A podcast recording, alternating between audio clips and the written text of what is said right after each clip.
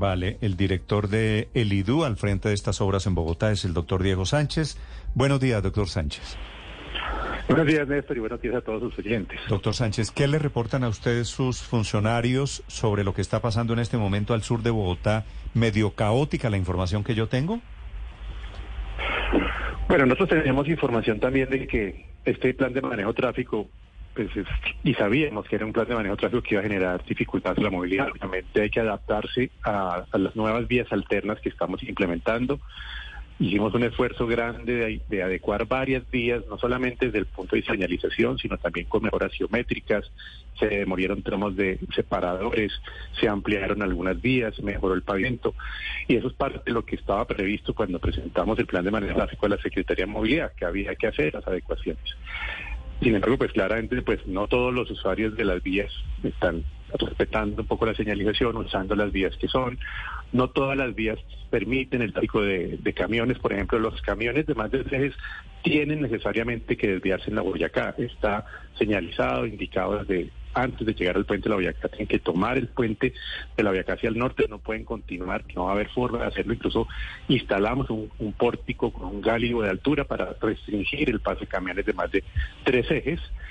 Y en los buses de transporte público del SITP también solo tienen una vía autorizada, porque si colocamos los paraderos. doctor, doctor Sánchez, para la gente que está teniendo problemas, usted acaba de escuchar testimonios que dicen que esto fue mal planeado, que no está bien organizado el cierre o la demolición del puente. ¿Hay alguna solución a corto plazo? Pues estamos haciendo permanentemente evaluaciones con la Secretaría de Movilidad. Yo hablé con la secretaria hace un rato y vamos a hacer una reunión para evaluar cualquier ajuste que hay que hacer en materia de adecuación de los desvíos que utilizamos, de señalización que haga falta, de nuevos o más guías de tránsito. Hoy tenemos ya 60 personas en el sector como funcionarios de, los contextos del IDU atendiendo el plan de manejo de tráfico, orientando a los usuarios, porque pues, es adaptarse a una forma de moverse que no es la que tenían originalmente, pues necesitamos orientar y hacer un poco de pedagogía y eso lo está haciendo el equipo de guías y de la Secretaría de Movilidad. Es decir, personal también vamos a aumentarlo para terminar. Doctor Sánchez, ¿cómo se va a adelantar la obra? ¿Cuáles son las fases para la demolición del puente y para la construcción de la estación principal de Transmilenio ahí en la avenida 68, en el cruce con la autopista sur? Sí, este puente va a ser un puente que, como lo decían ustedes, que en un futuro conectar dos troncales, la troncal de la 68 con la troncal de la NQS. Para eso, pues hay un puente que será exclusivo para esos buses del sistema Transmilenio, los articulados y los biarticulados. Y habrá un puente exclusivo también para el tráfico mixto. ¿Cómo será la demolición del puente actual? Ese puente está conformado como por tres ramales, una especie de Y. La primera parte que vamos a demoler es la que va directamente sobre la 68, la que conecta con el puente curvo. Concretamente. Sí, la parte curva, esa es la primera que empezamos a demoler, ya incluso desde haciendo con una máquina especial, que es una máquina profesora, el retiro de todo el asfalto del, del puente. Eso lo vamos a terminar esta semana. Terminaremos de quitar todo el asfalto, comenzaremos a retirar los pondados y posteriormente las barandas del puente en ese concreto, el puente curvo. Eso lo terminaremos en dos meses, de demoler toda la estructura, las vigas y las pies. Después haremos la parte más oriental, el puente que va conectando la NQS en sentido de Soacha hacia Bogotá.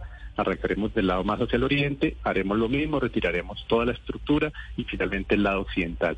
Todo ese proceso se hará en capas durante seis meses para concluir y posteriormente vendrá todo el equipo y maquinaria que hará la construcción de los puentes nuevos, comenzando por la construcción de los pilotes, que son más de 540 pilotes que soportarán en un futuro los puentes que van a estar allí que como dije, tardará dos años y medio la construcción completa. Y tanto es precisamente porque no podemos cerrar el 100% de ese sector tráfico vehicular seguirá operando la NQS hacia Soacha, operando tanto la troncal como el transmisto. La 53 seguirá operando para conectar con la 68 como salida a Venecia.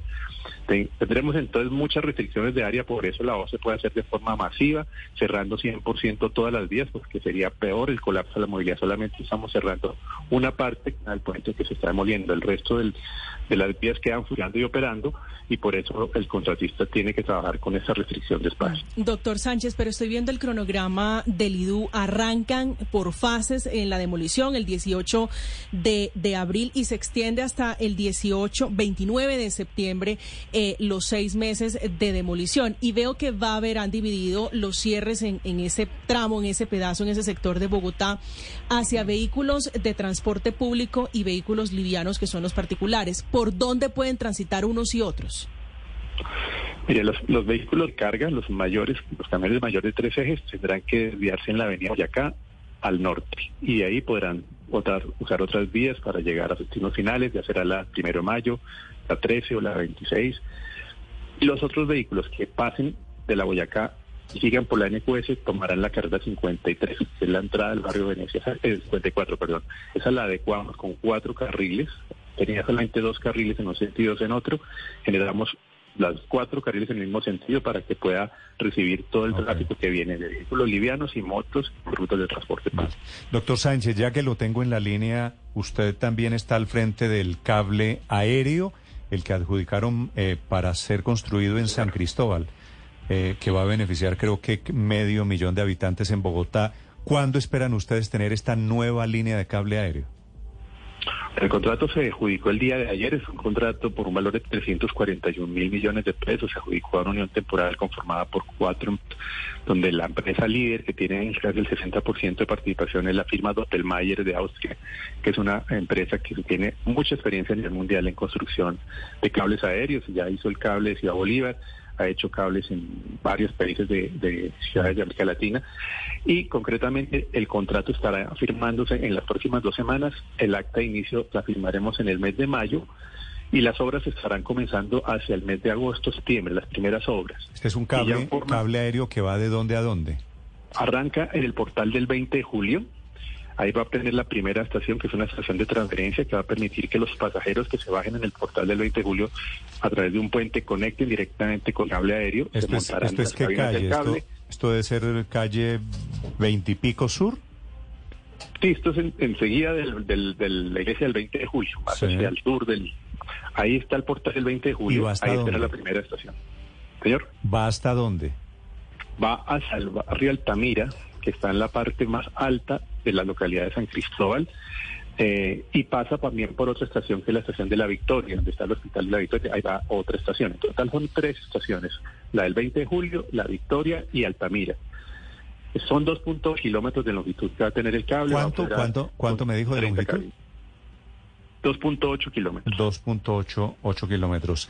Eh, y lo adjudican esta semana, queda firmado esta semana para terminarlo, para entrar en funcionamiento. ¿Cuándo?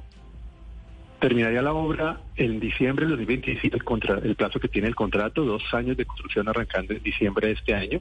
Sin embargo, va a empezar unas obras preliminares este segundo semestre del año y empieza a operar en febrero del 2026. Relativamente rápido. ¿Y el siguiente cable aéreo sería donde La tercera línea. Bueno, estamos haciendo los estudios, ya terminamos los estudios de factibilidad de otro cable en la localidad de Ciudad Bolívar, que sería un cable que conectaría a Soacha a la altura de Tres Esquinas, del barrio Potosí, de Ramorena. Allí tendríamos la estación final. Ese ya tiene estudios de factibilidad. Estamos avanzando ahorita con la parte de lo que sería la financiación del proyecto, que aspiramos sea financiado por el gobierno nacional, que ha expresado en su plan de desarrollo la posibilidad de financiar cables aéreos. Ese sería el tercer cable que tendría Bogotá. Y el cuarto, o quinto, cuarto y quinto, serían dos líneas de cable que también estamos en ese momento adelantando los estudios de factibilidad técnica, que son en el centro histórico, que comienzan en la calle 26, a la altura de la, de la 26 con 13, aproximadamente eh, donde está la Rebeca, arrancaría de ahí hacia Monserrate, hacia las universidades, esa sería una línea. Ah, Y la otra línea, sí, esa es la línea perfecta para conectar metro de Bogotá, porque el metro una estación ahí en la 26 con Caracas y conectaría con esta estación de la primera estación del cable que lo llevaría a Monserrate y lo llevaría a las unidades de la parte oriental del centro. Claro, que es una, que sería la manera de salir de los trancones, de los embotellamientos permanentes. Gracias, doctor Sánchez, por contarle a los oyentes de Blue Radio las soluciones y las eh, condiciones, los problemas de movilidad que hay esta mañana. Feliz día para usted, doctor Sánchez. Igualmente, Néstor, que tenga muy buen día. Diego Sánchez es el director del IDU esta mañana en Blue Radio 954.